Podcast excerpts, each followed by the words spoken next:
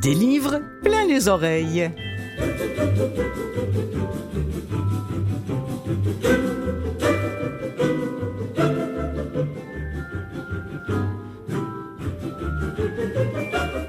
Bonjour à vous toutes et vous tous, Clotilde Sey en votre compagnie pour euh, parler une fois encore de ces livres audio que vous êtes de plus en plus nombreux euh, à aimer euh, écouter. Je voudrais remercier CKVL de bien vouloir relayer cette émission que vous pouvez également écouter en podcast, évidemment, quand bon vous semblera, dès la semaine du 17 novembre. Je considère que c'est un grand privilège de recevoir à l'émission cette semaine une voix féminine très demandée de l'autre côté de l'Atlantique. J'ai nommé Clara Brachtman. Oui, c'est vrai, c'est un nom qui revient souvent à cette émission si vous êtes des fidèles, euh, et notamment depuis qu'on sait que le livre Ce que nous confions au vent a obtenu le prix Audiolib 2022. J'en ai déjà parlé et que c'est Clara Brachtman qui l'a lu. Aussi à l'émission, quelques bonnes nouvelles qui concernent le livre audio. La guerre, euh, ça je ne sais pas si j'aurai le temps d'en parler, mais je peux vous dire qu'en seconde partie, les chats seront à l'honneur, ainsi que quelques nouveautés. Hmm, on va dire ça comme ça, et puis on verra après pour le temps qui nous reste. Alors elle est déjà au bout du fil, Clara Brachtman. Je vais m'entretenir avec elle, mais avant, je vous propose tout de suite un extrait du livre Ce que nous confions au vent. En bas, la ville dormait encore. Des lampes s'étaient allumées ici et là derrière les rares fenêtres dont les habitants n'avaient pas fermé les volets. À cause du typhon imminent, la plupart d'entre eux avaient renforcé les volets roulants avec des planches et entassé des sacs de sable contre les portes pour éviter que le vent déchaîné ne les arrache. Mais Yui semblait indifférente à la pluie et à ce ciel descendu jusqu'à ses pieds. Elle contempla son œuvre, les voiles de plastique entortillées et fixées au ruban adhésif autour de la cabine, du banc de bois, de la file des lattes du sentier, de l'arche de l'entrée et du panneau qui annonçait le téléphone du vent. L'ensemble était déjà criblé de gouttes boueuses. Si malgré tout le typhon en arrachait des pans, elle serait là pour y remédier. Pas un instant l'idée ne l'effleura que la chair est plus fragile que les objets, qui se réparent ou se remplacent contrairement au corps, peut-être plus solide que l'âme. Quand elle se brise, c'est pour toujours. Mais moins que le bois, le plomb ou le fer. À aucun moment, elle ne se sentit en danger. Déjà septembre, murmura Yui en contemplant le ciel qui, à l'est, se teintait d'encre. Le mois des longues nuits, l'appelait-on autrefois. Elle se souvint d'avoir pensé cela tous les mois. Déjà avril, s'était-elle dit. Puis mai et ainsi de suite, suivant la litanie des jours qui s'étaient écoulés depuis le 11 mars 2011. Chaque semaine, chaque mois avait été une épreuve, du temps remisé au grenier pour un hypothétique usage futur.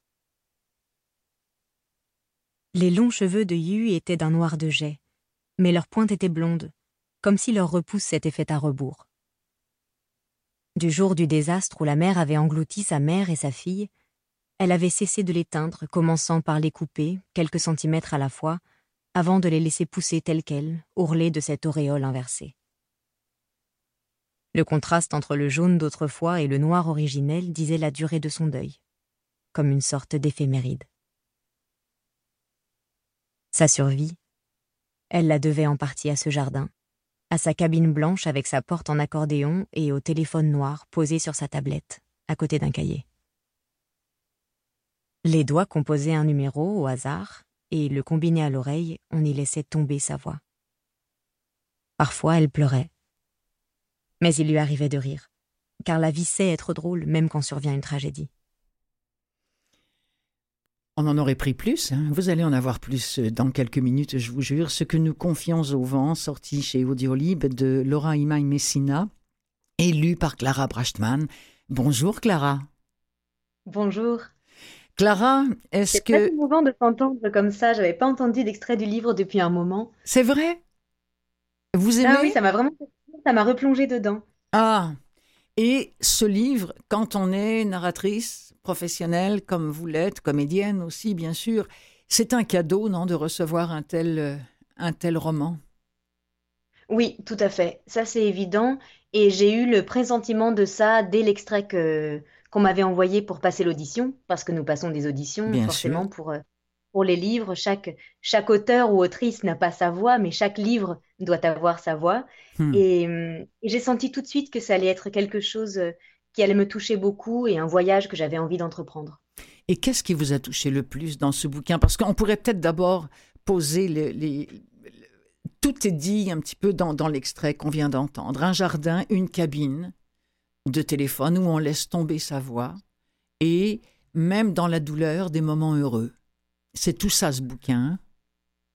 Oui, c'est tout ça. C'est, une histoire de, de, deuil, une histoire de réappropriation des histoires. C'est surtout un lieu qui existe vraiment au Japon, qui est un lieu réel et dont l'autrice, qui est italienne mais qui vit au Japon, euh, s'est inspirée pour écrire le roman. C'est quelque chose qu'elle a fait, je crois, avec beaucoup de pudeur, justement par respect pour ces histoires et ces gens qui se rendent dans cet endroit. Et je trouve que ça transparaît beaucoup dans son écriture. C'est fou ce que vous me dites. C'est un lieu qui existe. Mais en même temps, c'est tellement, pardonnez-moi, mais l'esprit japonais, il, me semble, Clara Brechtman. Oui, Je pense qu'il y a une, forme euh, de pudeur aussi, peut-être, de discrétion, euh, tel qu'il nous est décrit. Le, ce téléphone dans ce jardin, il est un peu caché dans la végétation. Les gens s'y mm. rendent vraiment un par un. Il y a une forme de, distance et de respect du temps dont chacun a besoin. Et je ne connais pas le Japon moi-même, mais euh, en tout cas, c'est une image que j'arrive à m'en faire de cette société où les émotions privées et l'intimité sont vraiment quelque chose que qu'on garde peut-être plus pour soi. Je vous propose qu'on en écoute euh, tout de suite un second extrait et on va revenir dessus juste après, Clara Brachtman. Le typhon était presque sur elle à présent. Elle l'entendait arriver. Ces phénomènes étaient fréquents dans la région, surtout l'été. Ils chamboulaient le paysage, déglinguant les toits dont ils disséminaient partout les tuiles, et à chaque fois, M. Suzuki, le gardien de Belgardia, protégeait le jardin avec le même soin dévoué. Mais cette fois, la tempête s'annonçait terrible, et M. Suzuki n'était pas là. La nouvelle de sa maladie s'était rapidement répandue. La nature de son affection n'était pas connue, mais on savait qu'il avait été hospitalisé pour des examens. S'il ne défendait pas cet endroit, qui le ferait? Yui voyait le typhon comme un enfant au regard mauvais s'apprêtant à renverser un seau d'eau sur le château de sable d'un camarade moins averti et plus naïf. Il l'épiait, à distance, embusqué derrière un rocher, prêt à frapper. La position des nuages changeait continuellement, tout circulait à vive allure là-haut, et la lumière filait vers l'Occident. De minute en minute, la tempête descendait sur elle, s'abaissant comme une main sur le front de la colline. Quand le rugissement du vent fondit sur le jardin, tout parut s'y coucher. Ne me fais pas de mal, semblait-il gémir. La chevelure de Yui se souleva telle une méduse, enflant et retombant pour crever de toutes parts, puis gonflant à nouveau. En la regardant, on devinait la partition du vent, le sifflement sinistre qui préludait au saccage des plantes. Liganbana écarlate, la fleur du nirvana ou fleur des morts. L'hortensia redevenue buisson après sa floraison. Le fusain casura, à l'efflorescence blanche et aux fruits verts que les enfants agitent en guise de clochette.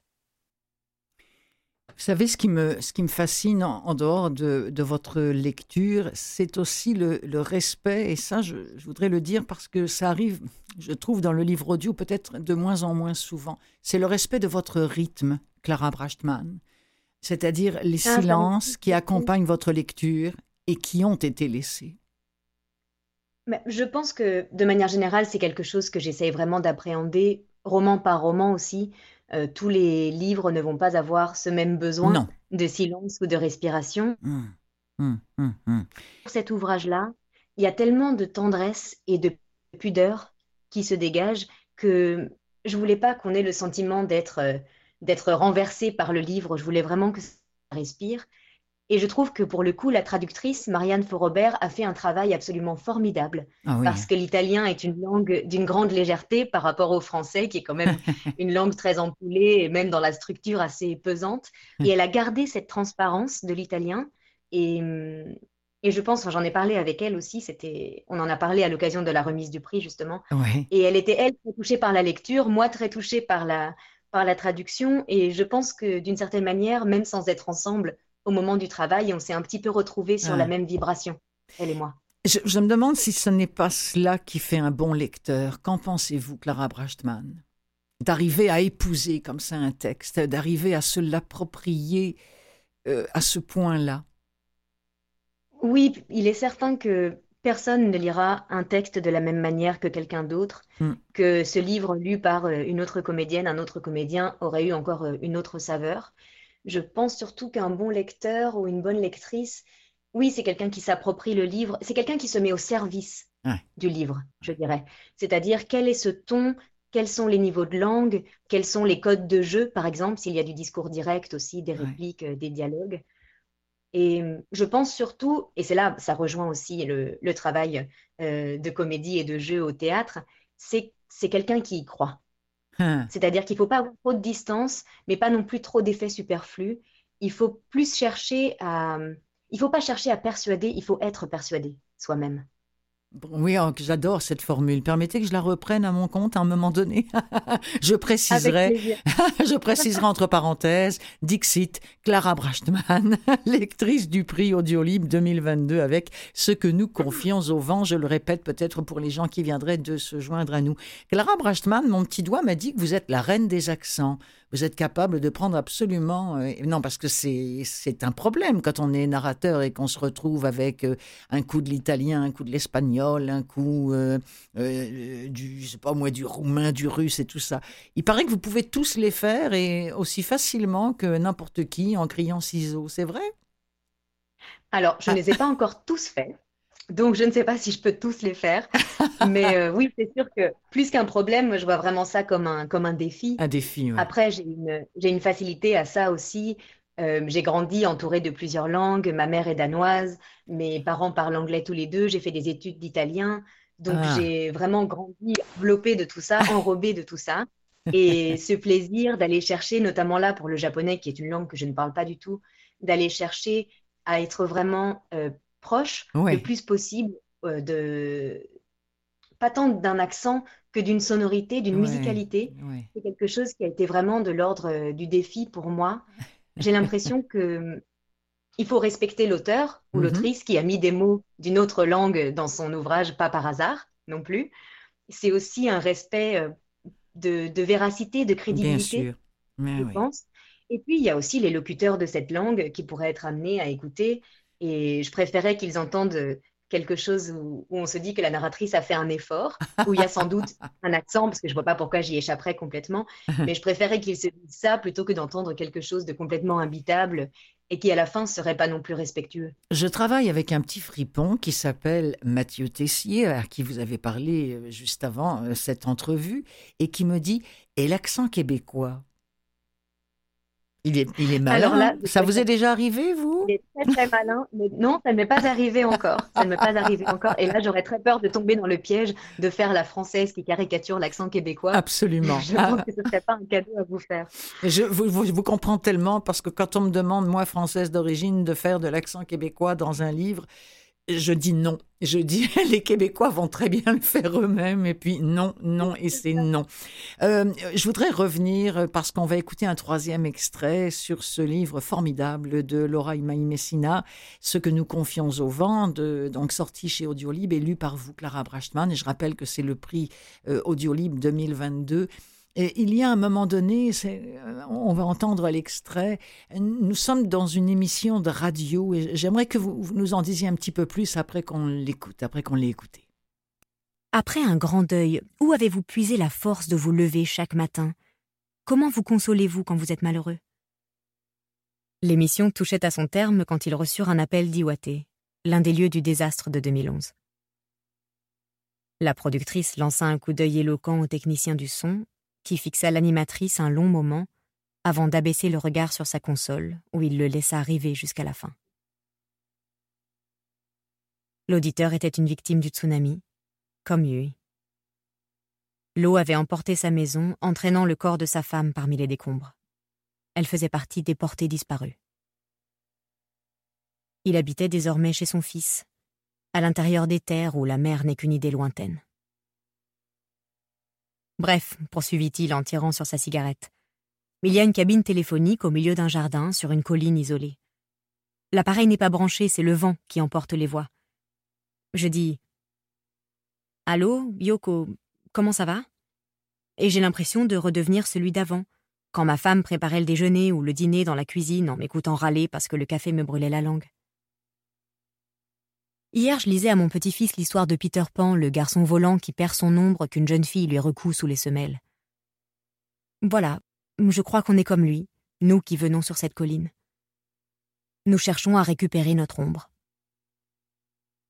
Toute l'équipe se taisait, comme si un énorme objet incongru s'était soudain matérialisé dans la pièce.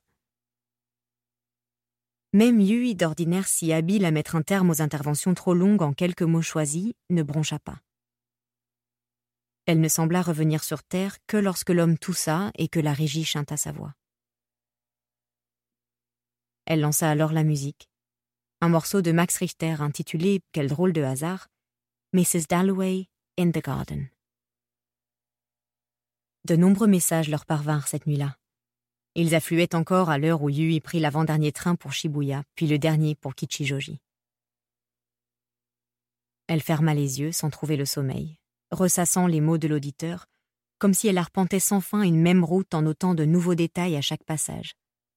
Un panneau indicateur, une enseigne, une maison. Elle ne s'endormit qu'une fois certaine d'avoir mémorisé le parcours.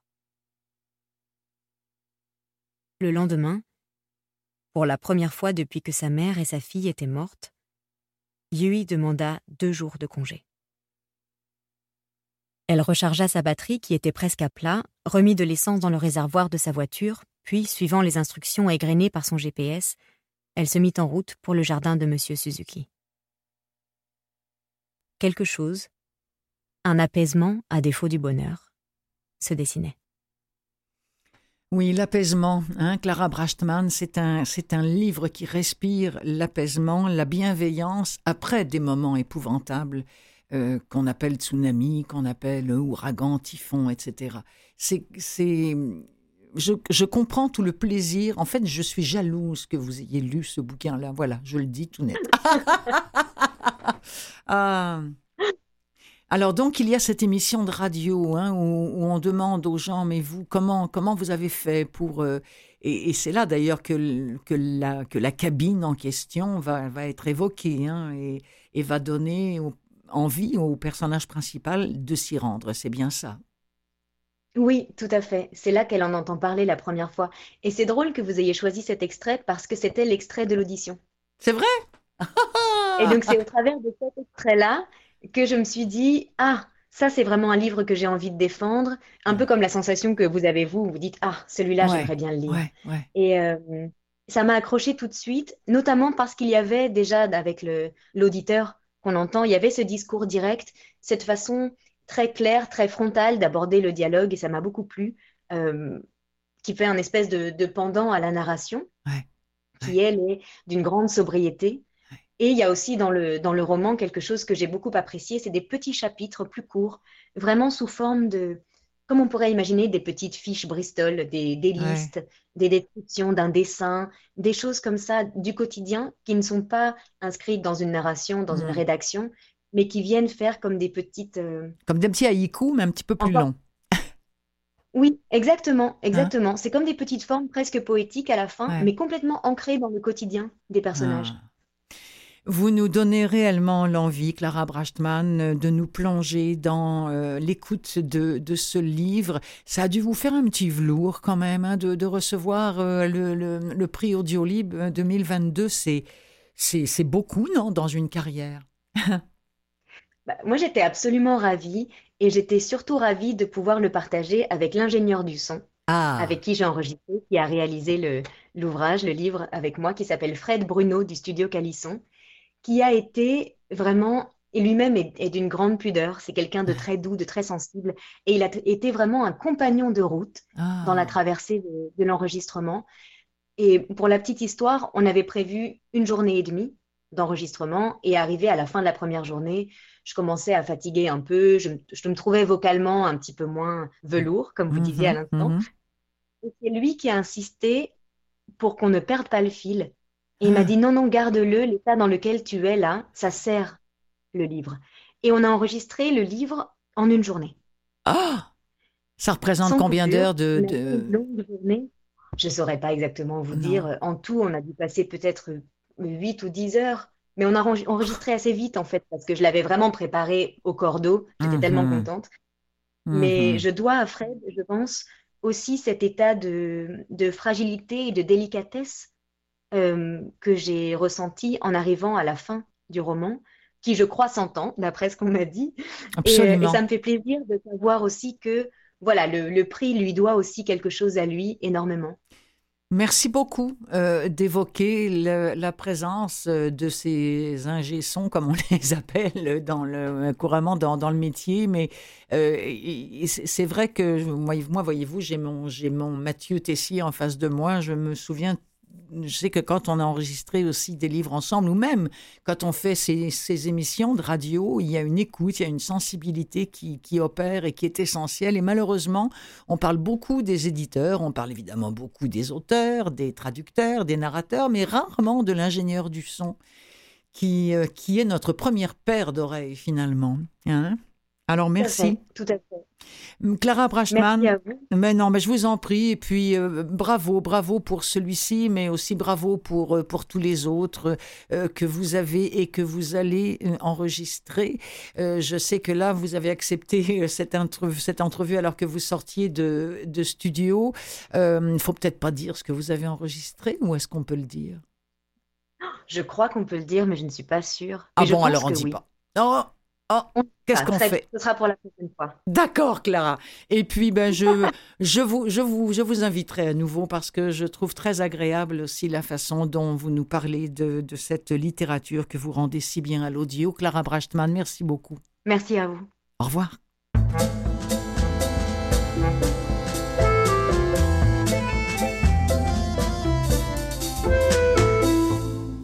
De façon générale, je donne toujours le nom de l'éditeur du livre audio dont je parle et je vous recommande d'aller sur le site de cet éditeur pour télécharger le livre audio de votre choix. Mais il est vrai que parfois, ben, on se souvient du titre du livre, mais pas forcément de l'éditeur. Et dans ces cas-là, ben, les catalogues et les plateformes sont les bienvenus. Il y a quelque temps, souvenez-vous, à l'émission des livres pleins les oreilles, je vous parlais de la plateforme Nara, qui a vu le jour, un catalogue québécois exclusivement francophone, plateforme euh, surtout qui se démarque parce qu'elle est respectueuse c'est une, c'est une plateforme qui n'offre pas de livres. Vous savez que quand on vous offre des livres audio, je ne cite personne, c'est toujours au détriment soit de ceux qui les lisent, soit de leurs auteurs, soit de leurs éditeurs. Alors ça ne se fait pas chez Nara et je l'apprécie beaucoup. Depuis peu, il y a un autre euh, site, une autre, c'est une application, euh, d'ailleurs Nara aussi hein, existe en, appli, ça s'appelle Storytel et c'est aussi à votre disposition. Ça, ça nous vient de, Suède, dont on dit que le pays est le, berceau du livre audio moderne. Il semblerait que ce soit, là encore, un immense catalogue de titres, de livres audio, mais pas seulement en français. En anglais, en arabe, en suédois, espagnol, italien, polonais, néerlandais, finnois, danois, portugais, chinois et russe. Pas mal quand même. Hein. Alors, euh, bon, ils offrent la plupart de ce qu'offrent toutes les plateformes, c'est-à-dire que vous pouvez passer librement d'une histoire euh, à l'autre grâce à des extraits. Euh, vous pouvez créer vous-même votre propre bibliothèque. Vous pouvez recevoir des, conseils personnalisés. Euh, bon, si par exemple vous ne savez pas quoi choisir entre un, entre un bon polar scandinave, je sais pas moi, un roman de science-fiction ou encore une histoire romantique, eh bien tout est là et vous pourrez même recevoir des recommandations parce que on vous donne la possibilité de donner votre avis. Alors en suivant l'avis des lecteurs, vous pouvez aller choisir le livre qui vous tente. Hum, en, donnant votre avis, alors en partageant vos, réactions.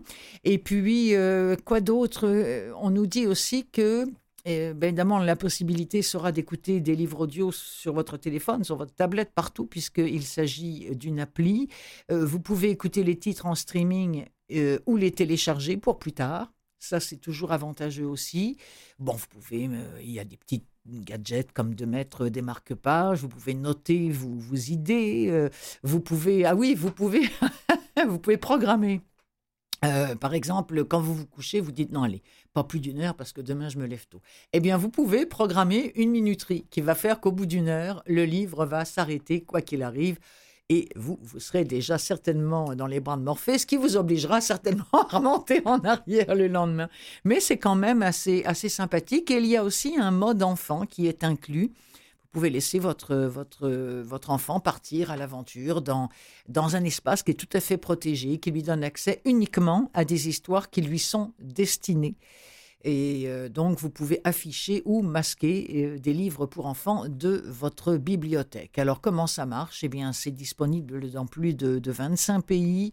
Euh, on vous propose un essai gratuit. On vous demande d'ajouter un mode de paiement au début de l'essai. Et puis, ben, ne vous inquiétez pas, si vous annulez avant le dernier jour de l'essai, mais ça, je vous recommande, parce qu'à tous les coups, on se fait avoir. Donc, si vous ne le marquez pas dans votre agenda, là, c'est comme ça que ça fonctionne, vous ne serez pas facturé si vous annulez avant le dernier jour de l'essai. Et puis le contenu, les langues et les abonnements, attention, peuvent être euh, peuvent varier. Hein. La disponibilité peut varier selon euh, les régions. Euh, certains titres sont offerts et présentés dans certains pays, mais pas forcément dans d'autres. Je vous parlais à l'instant de Storytel. Alors une autre façon peut-être d'avoir accès à des livres audio.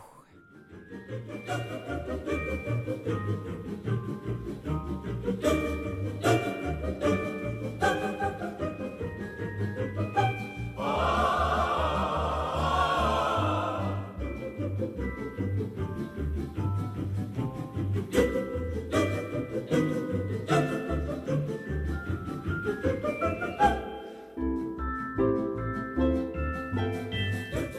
Je vous rappelle que vous écoutez l'émission des livres plein les oreilles, animée pour vous par Clotilde Sey. Euh, restez des nôtres en seconde partie. Il sera question des chats, de leur histoire, de leur diablerie et de leur littérature. Et puis, il sera aussi question des oubliés du dimanche, le petit dernier de Valérie Perrin. Et surtout, il sera question de la série Les Rois Maudits de Maurice Druon, lu par Jérémy Covillot. Ça a été fait par Audiolib et c'est absolument formidable. Ça va vous donner envie de retomber dans l'histoire de France de Philippe le Bel en je ne sais plus combien de volumes. C'est aussi gros que le trône de fer. Voilà, alors restez des nôtres. À tout de suite.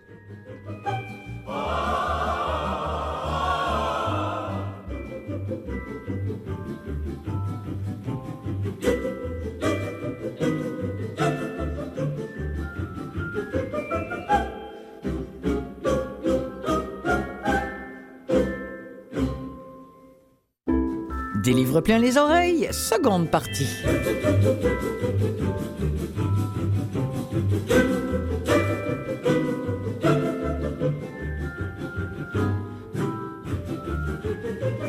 Les chats ne sont pas seulement les rois de l'Internet. Au Moyen Âge, ils étaient aussi les rois de la littérature. Alors ça date pas d'hier, hein, la folie féline. Et en audio, on a quoi sur les chats? Eh bien, j'ai plein d'extraits de différents livres à vous faire entendre, bien sûr, à l'émission des livres plein les oreilles. Et puis des extraits de nouveautés ou de livres qui font l'actualité. Bref, on va en avoir plein les oreilles, mais on commence tout de suite avec les minous.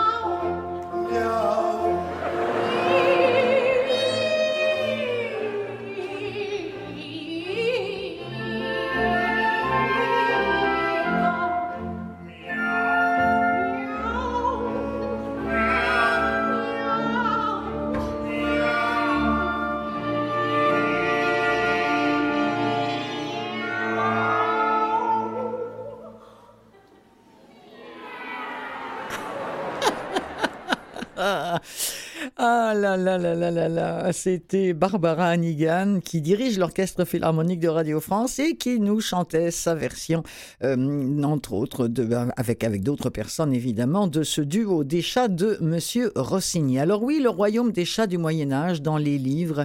À nos jours, sur Internet, je suis tombé sur un excellent papier signé Ossine Bouadjera.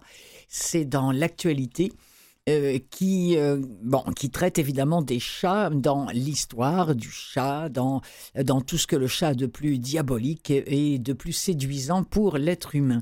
Et ça commence comme ça, avec quelques mots signés Colette. À fréquenter le chat, on ne risque que de s'enrichir. Serait-ce par calcul que depuis un demi-siècle je recherche sa compagnie? écrivait Alors on a un papier qui nous apprend que l'Église du Moyen Âge entretenait une vision négative vis-à-vis de nos amis félins. En cause, écrit euh, Ossine euh, leur lien fort avec le paganisme, avec les religions polythéistes, sorcellerie, sexualité, pécheresse, fraternisation avec Satan, les procès de chats déviants, ça ne manquait pas. À la fin du XIIe siècle, celui qui va devenir euh, l'archidiacre d'Oxford, il s'appelait Walter Mapp, expliquait que le diable se présentait devant ses fidèles sous une forme féline. Le pape Innocent VIII lui-même a publié une bulle en 1484 pour condamner à mort l'animal préféré du diable et l'idole de toutes les sorcières. Par conséquent, beaucoup ont été torturés et exécutés des chats par certains de ces fous de Dieu. Et puis il y a tous ceux qui les adulent, qui les adorent, Baudelaire par exemple, qui euh, retrouve un petit peu l'approche dont on vient de parler dans son premier poème. Euh, les chats, amis de la science et de la volupté, ils cherchent le silence et l'horreur des ténèbres. Les rêves les eût pris pour ces coursiers funèbres s'ils pouvaient au servage incliner leur fierté. Ah, ah, quand même, on savait écrire à l'époque. Les anciens Égyptiens, eux, considéraient les chats comme des symboles de divinité et de protection. Dans l'Église antique, faire du mal à un chat était passible de la peine de mort. Oui. Et puis leur exportation était illégale. Et à l'instar d'aujourd'hui, la disparition d'un minou était une occasion de tristesse publique. Vous rendez-vous compte? Alors quand un, de ces animaux à oreilles pointues, quand un de ces félins mourait, il était enterré avec les honneurs, il était momifié et il était pleuré par les humains. Bon, dans l'Occident chrétien, c'est un petit peu euh, différent, mais on peut citer quand même des, amoureux de ces chats, et ça j'ignorais complètement. Par exemple, Léonard de Vinci, qui nous a quand même proposé onze croquis de chats. Et puis le poète du Bellay, qui a consacré une épitaphe entière à Bello, son minet décédé. Et puis Baudelaire et ses vers sur les chats, peut-être ce qu'on a dit de plus beau sur le sujet, comme par exemple c'est l'esprit familier du lieu. Il juge, il préside, il inspire toutes choses dans son empire. Peut-être est-il fait ou est-il Dieu Et puis il y a aussi Salvador Dali, qui avait son chat Babou, qui l'emmenait partout. Ou encore Maupassant, Tiens, petit clin d'œil à l'ami Mathieu Farcy de Rouen, Maupassant qui a créé une ligue pour la défense des félins. Et puis Cocteau qui a fondé le club des amis des chats. Ce dernier même, Cocteau, avait fait graver Cocteau m'appartient sur le médaillon porté par son chat qui s'appelait Caroun. Dans le livre dont je vais vous faire entendre un extrait tout de suite, qui s'appelle Le fabuleux pouvoir de nos chats, signé Isabelle Collin, lu par Nathalie Stas et paru chez Lizzie, on remonte jusqu'à l'Antiquité pour en savoir plus encore sur les chats, leur nature, leurs vertus, leur éventuel diabolisme et l'irrésistible attachement qu'ils suscitent en l'homme. Extrait. Le culte du chat.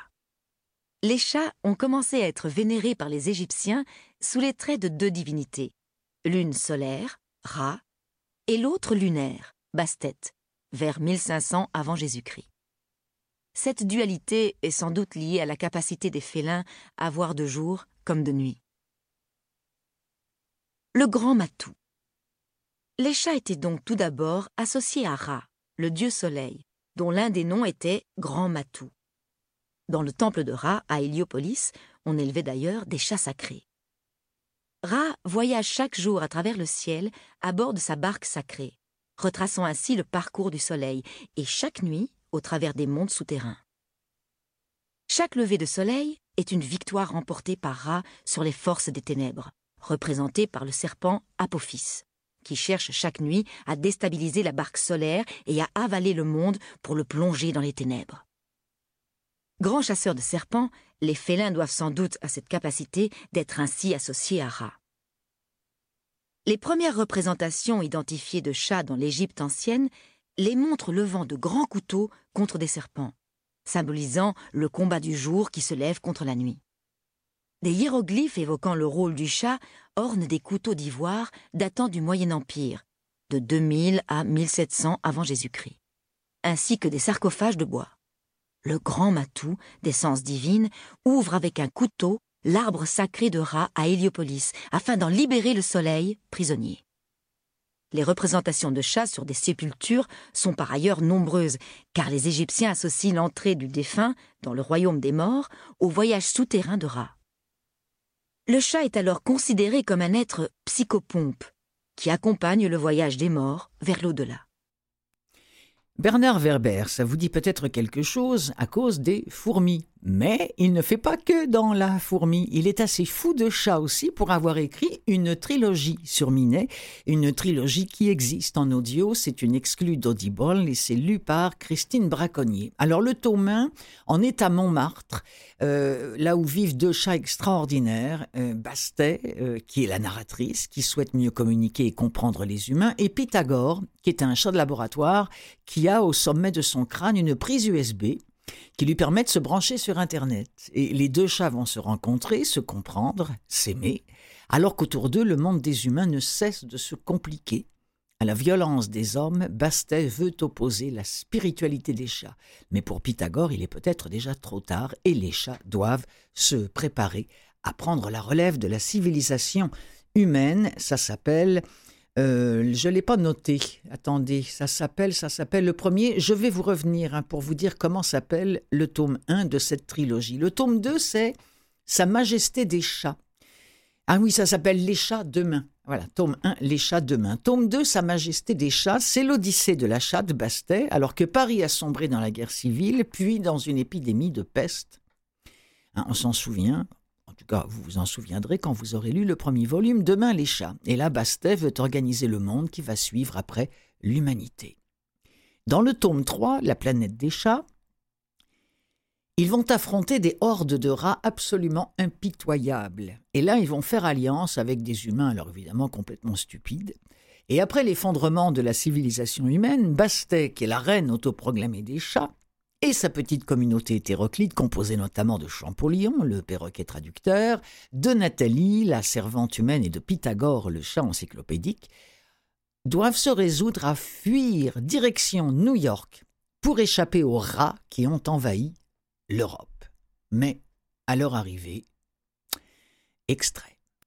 En tout, nous sommes 274 passagers sur le dernier espoir. 144 chats, 12 humains, 65 porcs et 52 chiens, un perroquet. Tous me regardent, attendant ma réaction. Approchons pour mieux voir. J'ai énoncé ma proposition d'un ton ferme afin de donner l'impression que pour ma part, ces rats américains ne me font pas peur et que j'ai déjà en tête une stratégie. Ma mère disait les chefs ne sont pas ceux qui sont les plus forts, mais ceux qui donnent l'impression d'être le moins surpris par les événements nouveaux. Je constate en effet que mon assurance et mon flegme naturel semblent rassurer tout le monde. Moi et les miens nous avançons donc un peu plus près du rivage américain.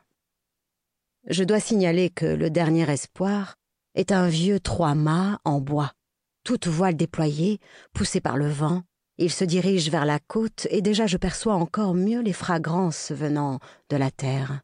C'est encore pire que ce que j'avais estimé de prime abord. Des rats, partout des rats. Pour gagner du temps, je dis quelques mots pour ceux qui m'entourent. Forcément, ils sont là. Il fallait s'en douter. J'ajoute avec le maximum de décontraction dans la voix. Mais ne vous inquiétez pas, j'ai un plan. C'est le genre de phrase qui permet d'apaiser les tensions. Nous t'écoutons, dit aussitôt Esmeralda sur un ton narquois. Cette chatte noire m'insupporte décidément de plus en plus. Je la sens rebelle. Quand je la vois, je ne peux me sortir de l'esprit qu'elle a déjà séduit, en tant que mère de substitution, mon fils Angelo, et en tant que vraie garce, mon compagnon Pythagore. Maintenant, elle veut forcément me voler la vedette. Et même, cela ne m'étonnerait pas qu'elle aille jusqu'à remettre en question mon autorité. Stoppez le bateau. Je veux mieux voir ce qu'il se passe là-bas. Les voiles sont affalées, l'encre est jetée, et le cylindre d'enroulage cliquette bruyamment en libérant la longue chaîne de métal qui la soutient. Nous nous plaçons à la pointe extrême de la proue du dernier espoir. D'ici, on distingue encore mieux la côte. Aucun doute. Les rats sont là. Partout. Des centaines, des milliers, des dizaines de milliers de rats qui grouillent formant un tapis de poils marrons parcouru de vagues, comme s'il s'agissait d'une mer de fourrure vivante. Leurs petits cris aigus produisent un bruit de fond désagréable, comme les piaillements d'une multitude d'étourneaux.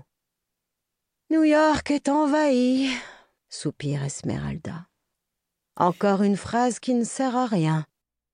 Et voilà pour cette trilogie sur les chats de Bernard Werber, lue par Christine Braconnier, exclue Audible, et c'est évidemment, puisque je viens d'en diffuser un extrait, disponible en audio. Comment passer à côté d'Edgar Allan Poe avec ce chat noir, cette nouvelle, le chat noir?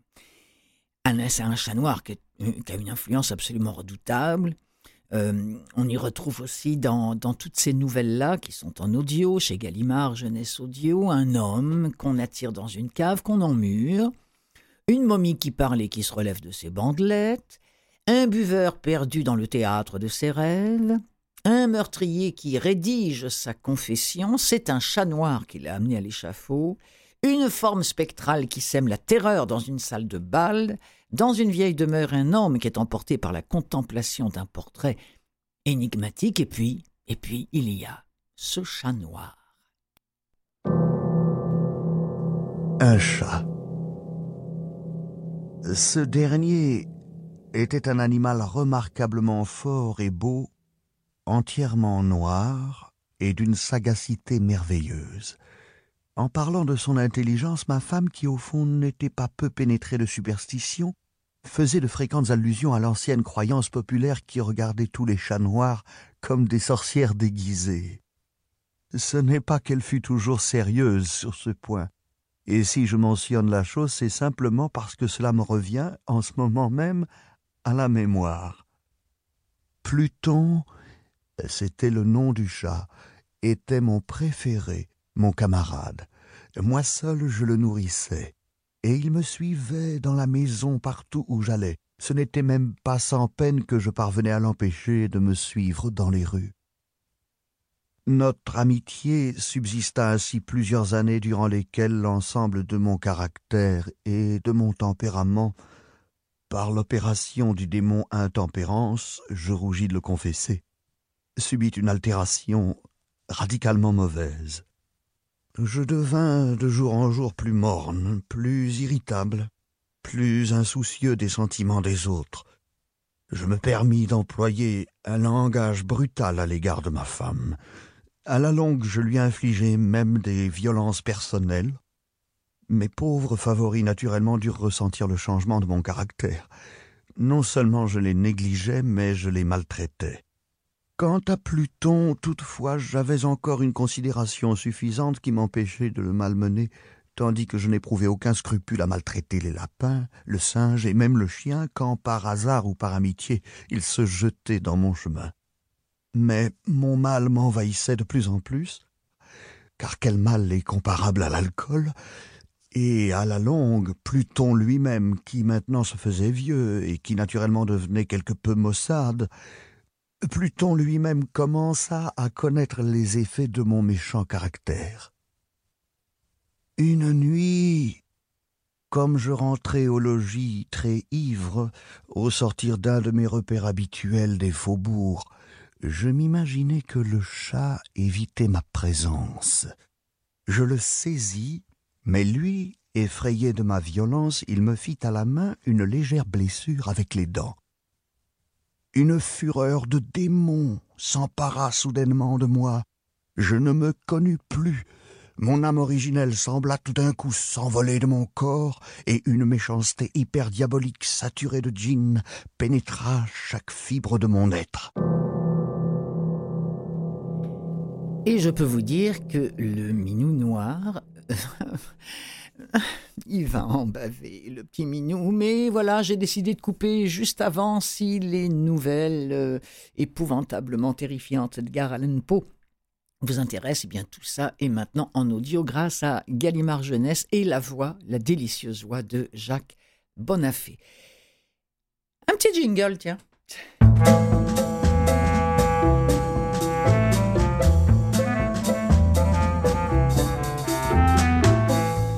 Oui, parce qu'on passe complètement à un autre domaine, quoique euh, aussi terrifiant peut-être. Bah, un peu moins, parce que. Mais tout.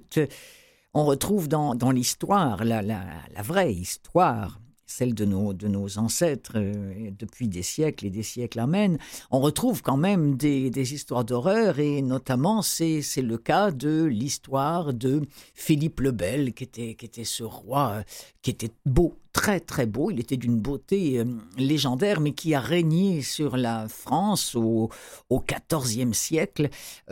il était absolument roi et maître et c'était un type absolument impitoyable. On dit que les rois maudits, parce qu'il s'agit bien des rois maudits qui arrivent euh, en audiolivre chez Audiolib, on dit que c'est grâce à cette série qu'est né le trône de fer. On dit que l'auteur s'est largement inspiré des, rois maudits pour créer le trône de fer, euh, né sous la plume de Maurice Druon, donc qui nous plonge en plein XIVe siècle au cœur des intrigues de cour et des jeux de pouvoir. Écoutez, les rois maudits, là, c'était euh, sept livres, sept volumes, si je ne m'abuse. Ça a donné lieu, quand j'étais gamine, je m'en souviens encore, c'était très très marquant, à une série que vous avez peut-être eue ici aussi au Québec, il me semble, avec Jean Pia, euh, entre autres euh, comédiens. merveilleuse série à l'époque, c'était très très innovant. Alors maintenant, ça existe.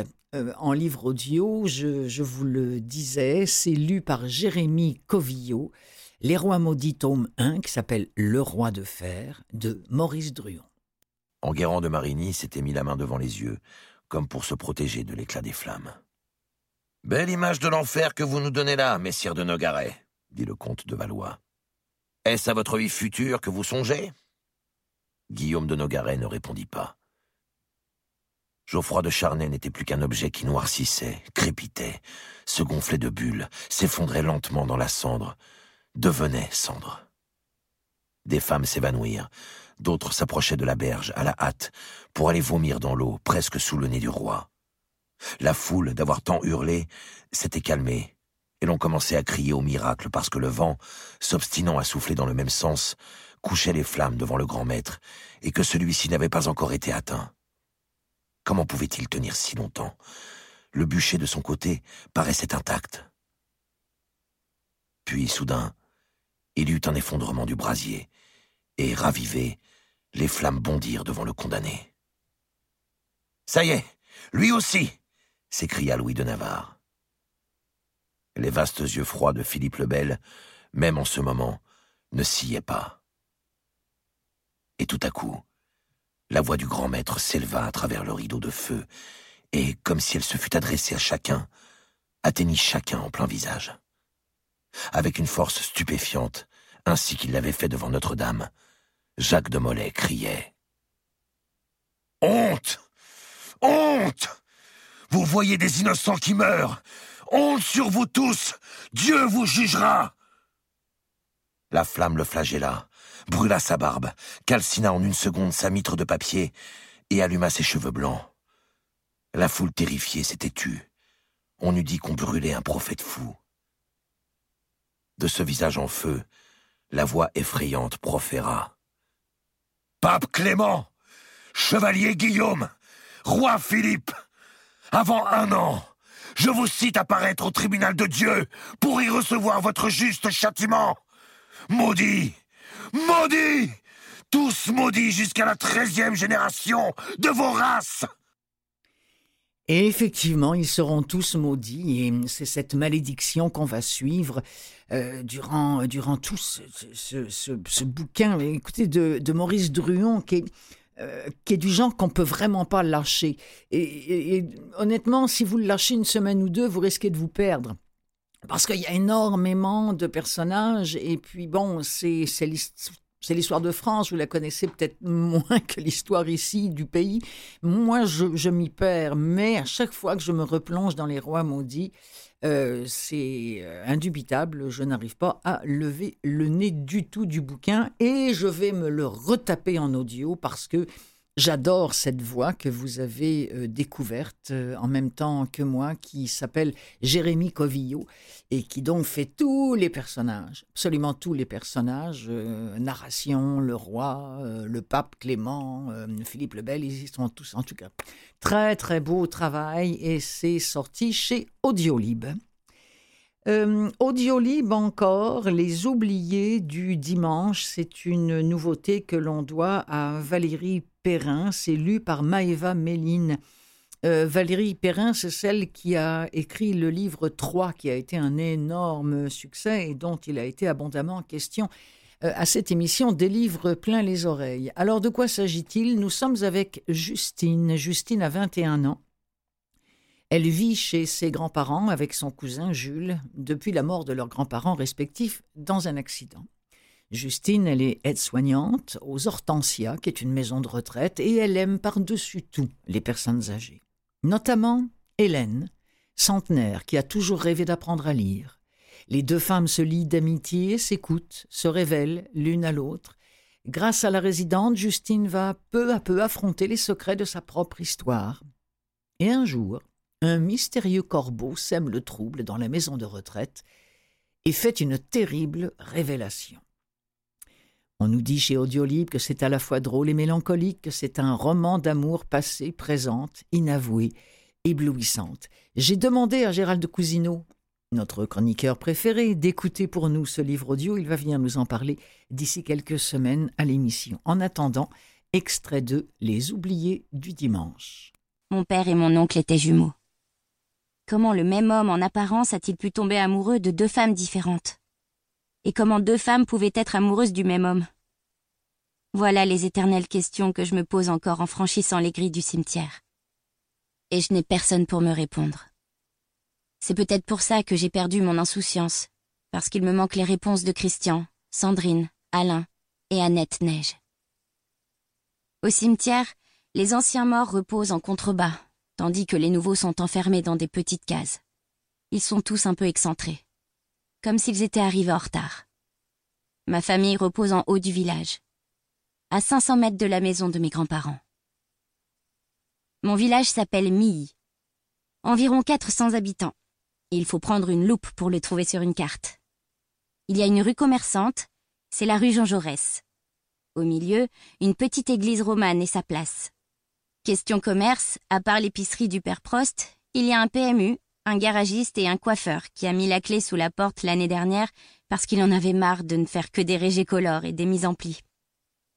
Les commerces de vêtements et de fleurs ont été remplacés par des banques et un laboratoire d'analyse médicale. Sinon, à l'intérieur des vitrines, on a collé des journaux, ou bien les gens en ont fait leur maison d'habitation. Il y a des rideaux blancs à la place des pantalons. Il y a presque autant de panneaux à vendre qu'il y a de maisons. Mais comme la première autoroute est à plus de 70 km et la première gare à 50, personne n'achète. Il y a encore une école primaire, celle où je suis allée avec Jules. Pour se rendre au collège, au lycée, chez le médecin, à la pharmacie, s'acheter des chaussures, il faut prendre un bus. Depuis le départ du coiffeur, c'est moi qui fais les mises en plis de mémé. Elle s'assied dans la cuisine, les cheveux mouillés. Elle me passe les bigoudis les uns après les autres et j'enroule ses mèches blanches autour, avant de piquer le bigoudi avec un pic en plastique pour le faire tenir. Quand j'ai fini, je lui mets un filet sur la tête, je fais sécher sous un casque, elle pique un roupillon au bout de cinq minutes, puis je déroule quand c'est sec, et ça tient jusqu'à la semaine suivante. Depuis que mes parents sont morts, je n'ai pas souvenir d'avoir eu froid. Chez nous, il ne fait jamais moins de 40 degrés. Et avant leur mort, je ne me rappelle rien. Mais ça, j'en parlerai plus tard. Les oubliés du dimanche de Valérie Perrin, lu par Maëva Méline.